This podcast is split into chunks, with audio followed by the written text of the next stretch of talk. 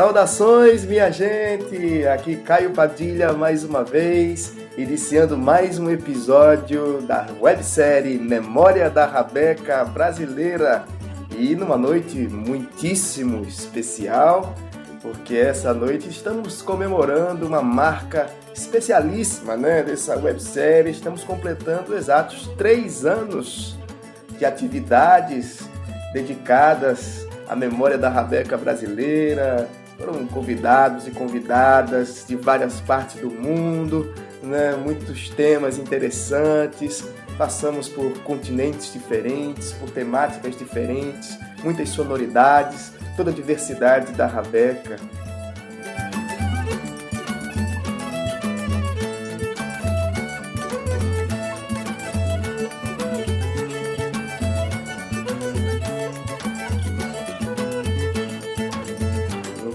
nossa celebração fica ainda mais interessante para a nossa temática de hoje. E hoje nós vamos falar sobre as rabecas luso-afro-brasileiras, os circuitos que foram estabelecidos por esse instrumento em períodos coloniais, em países de língua portuguesa, etc. Acho que é um papo que tem uma densidade é, histórica, antropológica muito interessante, tanto quanto acadêmica, né? mas que nós vamos hoje tratar aqui de maneira informal, num bate-papo com o nosso querido Luiz Moreto.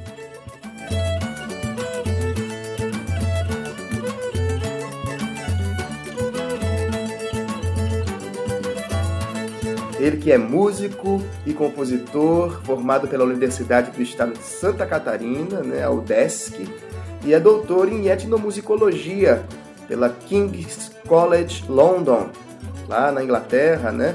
A sua tese debate práticas e tradições de instrumentos friccionados em culturas luso-afro-brasileiras e seus contextos sociopolíticos e decoloniais. Em Portugal, é, gravou e se apresentou por mais de uma década com os músicos moçambicanos, portugueses, cabo-verdianos e angolanos, no Reino Unido e Europa, tem discos lançados com a London Improvisers Orchestra, é, Luiz Moreto Quintet, é, com Victor Gama, Refilon, Orish Nine, é, entre outros. Atualmente está trabalhando num livro sobre a tradição de rabecas luso-afro-brasileiras, que resulta das pesquisas, das pesquisas realizadas em áreas específicas de três países lusófonos, né? Então a gente vai falar um pouquinho sobre tudo isso para vocês verem como o nosso episódio hoje promete, né? E sem mais delongas, vou dar o meu boa noite aqui ao Luiz Moreto. Boa noite, meu querido. Obrigado por aceitar esse convite nessa data tão especial para a memória da Rabeca brasileira.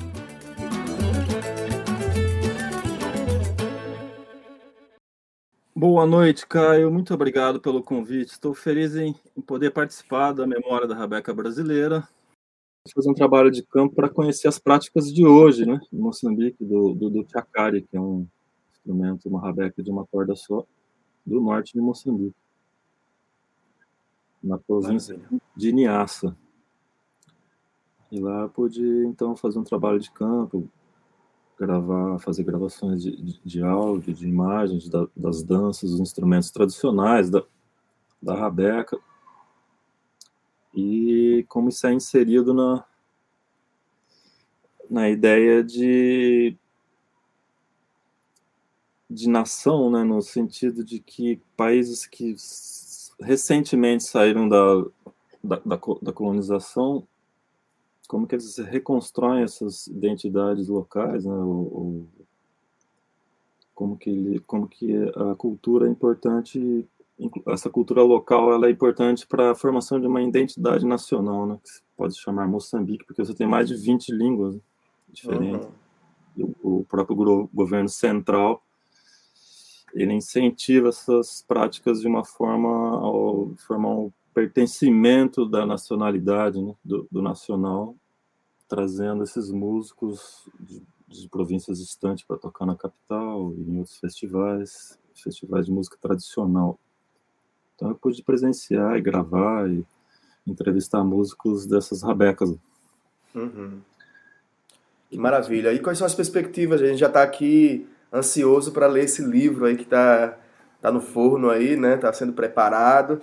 E da minha parte aqui também vou fazer algum esforço, vou falar com você depois para a gente ver como é que a gente traduz isso para sair no Brasil também em português, né? Porque eu acho que é, seria fundamental que uma temática dessa, né, que inclusive está falando de países lusófonos, né, que a gente conseguisse também uma tradução em português. Eu queria saber como é que está a sua perspectiva para esse trabalho, para esse livro, se tem já data, enfim, por onde que ele vai sair, enfim, para a gente ficar atento aqui também. E, e, e... É, o, o livro está no forno, esperamos que, que saia em 2023, né? Estou animado. Ele, ele vem dessa pesquisa que foi feita para a tese, mas é um livro que passa por várias uh, revisões, né, no sentido de, de, atualizar cada vez mais o debate, conforme você vai, vai, vai publicando, você vai recebendo uh, direções e críticas e como você pode, então, trazer o livro mais, diria... Mais abrangente, né? Mais, mais, mais... Abrangente, mais atualizado, né? Mais, mais atualizado. atualizado. Isso. Então, esperamos que ainda 2023 esse livro possa sair, já está no forno. Que bacana, que maravilha. Fico muito feliz, inclusive é, é, lendo o seu trabalho, né, essa relação da Rabeca com as danças, não sei o quê. Estava é, é me lembrando que aqui no Brasil tem um caso também que o Mário de Andrade é, é, coletou, vamos dizer assim, né, melodias que foram coletadas por ele ali na, naquela viagem de 29 pelo Rio Grande do Norte, 1929, em que ele, é, ao passar por aquelas, é, é, por intermédio de Câmara Cascudo, né, tudo mais, conheceu o Vilemão Trindade, que era um rabequeiro preto, né, é, daqui dessa região, e que ele coletou muitas melodias, e muitas vezes os comentários do é, do Mário, né, ele ressaltava a firmeza com que o, a firmeza rítmica com que o Vilemão executava certas melodias, porque estava ligada ao batido dos pés dos dançarinos, dos, dos né, dessas, quer dizer, estava ligado um pouco a uma música que estava, a, a, a, vamos dizer assim,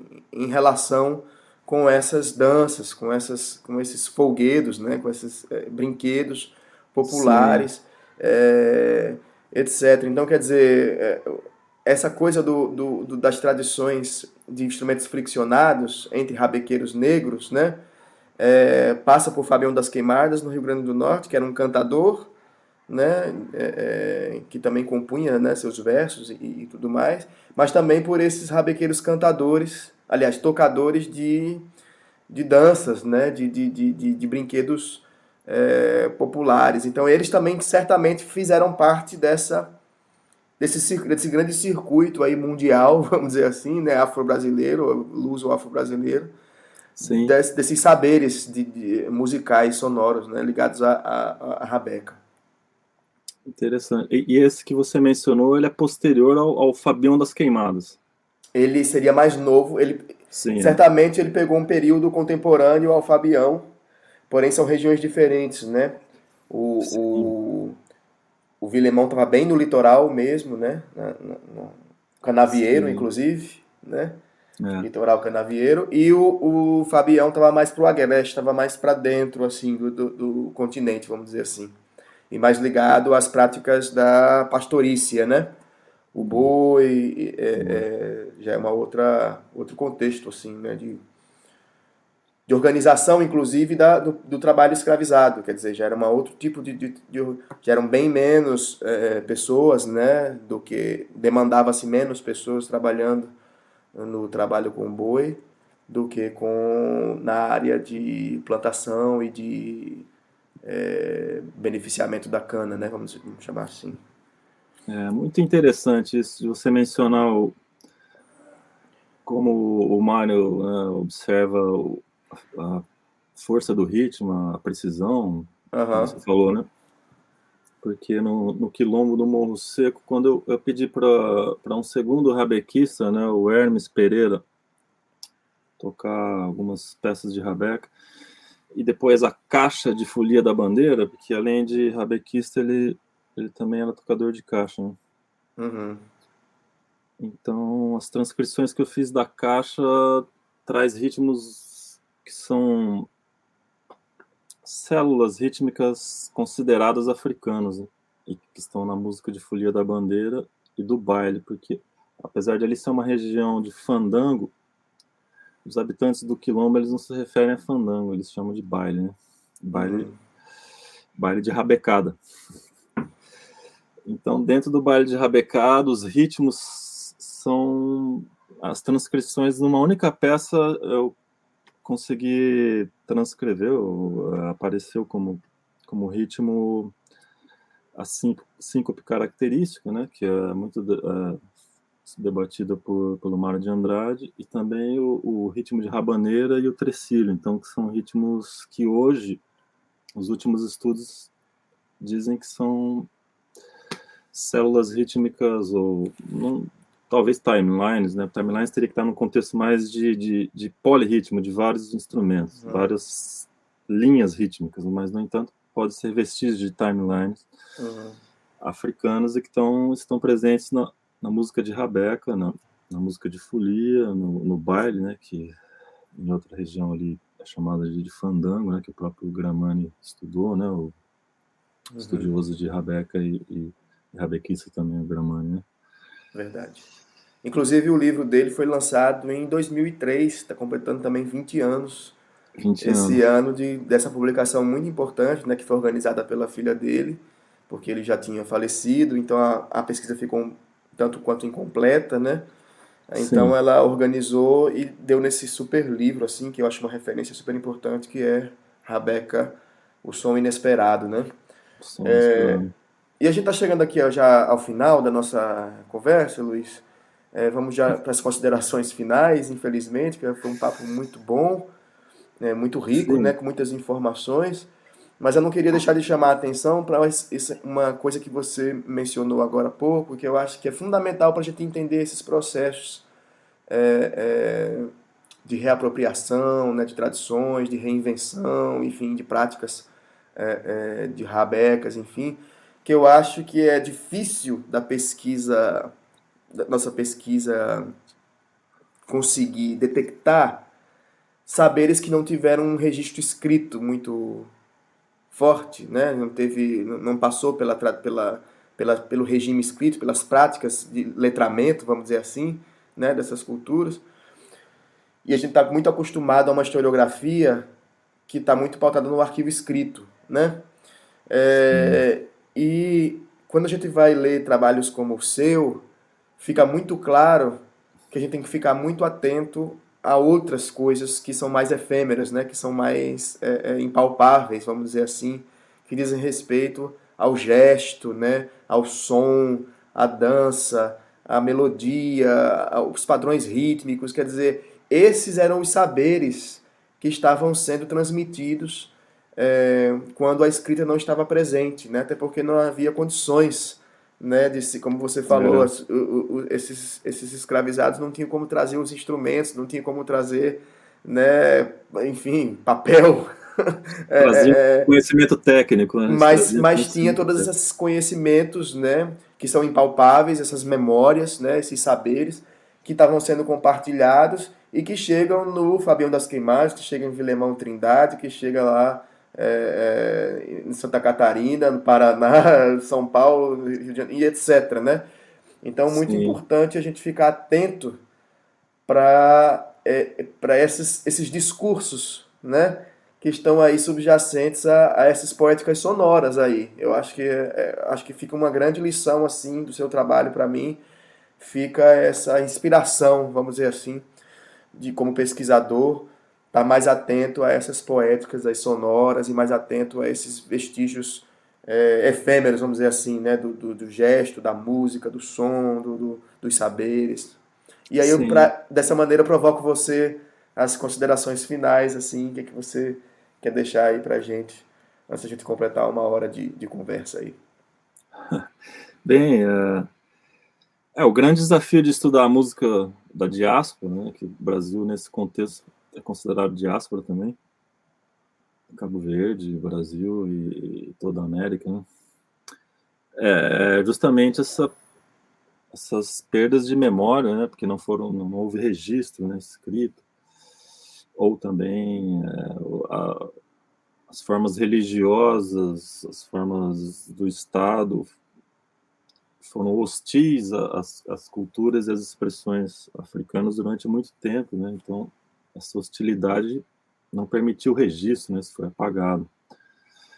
Apagado e pronto, agora o, o trabalho do pesquisador e do, e do interessado em, em música é sempre é, procurar a fonte e é, tentar ver o que acontece na contemporaneidade e ao mesmo tempo os registros históricos e, tentar fazer as conexões, uhum. tentar encontrar o, as referências, né? Agora a, a parte de, de, inspiração nisso tudo é a, espontaneidade das, das tradições que diferem muito da música puramente escrita, nesse caso, da, da música que é, que é produzida a partir do século 18 e 19 na Europa e também depois é, distribuída por, por abordagem da música erudita clássica, que é focada na, na, parte interpretativa e a tradição ela tem essa liberdade da, de, de uma interpretação nunca ser a mesma. Esteticamente, ela está mais ligada à estética afro-brasileira, afro-americana, diaspórica, você tem mais espontaneidade, mais liberdade de improvisação e de, e de interpretação. Uhum. Então é, é, sempre inspirador, né? Pesquisar essas, essas, essas tradições, esses. É, um termo muito usado em etnomusicologia é revival, né? que é, não, não sei como falar ainda em, uhum. no contexto da etnomusicologia brasileira. O revival seria recriação, reconstrução. É, re, reconstrução, recriação, é, reconstrução, reconstituição, sei. É, de tradições. Uhum. É isso. aí você, você, abandona a ideia de que uh, a tradição é ah, temos que tocar senão essa tradição vai desaparecer. Você não, o etnomusicólogo, musicólogo pode pensar assim, porque às vezes um simples elemento, alguém que faz o, a, reconstrução, a recriação, revive a tradição sempre de outra forma, de formas híbridas, com instrumentos diferentes, mas. É, é, então é isso. Isso aqui é lindo, né? Isso aqui é instigante, muito instigante. Obrigado por instigar a gente essa noite, Luiz. Espero que sim. Espero que ah, eu tenho certeza que sim, porque é como eu te falei, quem é, o nosso público, né, da, da nossa da série, é sempre muito interessado nas referências, né, na, no, nas fontes, por causa da escassez, né, da dificuldade de encontrar é, é, elementos assim para pesquisar que tenham qualidade, que tenham consistência, né? E eu tenho certeza que a gente ter feito esse papo em português, como eu falei no início, diante de toda uma série de publicações que você tem tão importantes, mas que infelizmente estão publicadas é, em inglês, né? É, claro que tem algumas em português também, inclusive já convido as pessoas a pesquisarem aí os, os artigos, né? Sim. É, mas a tese, por exemplo, está toda em inglês, não é isso? É, é, é, que é uma tese bastante importante, assim, e eu tenho certeza que agora com esse livro que vai vir é, esse ano, com certeza, Sim. vai abrir precedente para a gente publicar também em português, para os ávidos curiosos aí, pesquisadores e gente que adora, ama a Rabeca, som da Rabeca, enfim. Esperamos que sim, que sirva para os atuais pesquisadores também, que, que sirva como referência em alguns pontos. Esperamos claro. que sim. Claro. Então, muito obrigado. Muito obrigado também ao Marcuse Marcos de França, que mais uma vez é, nos dá aí todo esse apoio é, técnico, logístico, enfim. Muito obrigado também a toda a audiência que nos acompanha nesses três anos de memória da Rabeca brasileira. Por favor, gente, é um trabalho aqui que só depende da, do incentivo de vocês. Então, por favor, se inscrevam no canal, né? Coloca um joinha aí, deixa um comentário para incentivar a gente a continuar esse trabalho voluntário aí, né, que a gente faz sem independente, um trabalho sem nenhum financiamento é, é, por enquanto, né, e não que a gente não queira, né, a gente quer inclusive que seja esse trabalho tão importante cultural tem apoio né, das instituições, tem apoio aí dos, dos, dos editais e tudo mais. Estamos trabalhando para isso. E a gente se encontra muito em breve aqui nesse mesmo canal. Tá bom? Muito obrigado. Até a próxima, Luiz. Obrigado, Caio. Obrigado, Marcuse. Valeu a todos. Obrigado. Tchau, tchau. Tchau, tchau.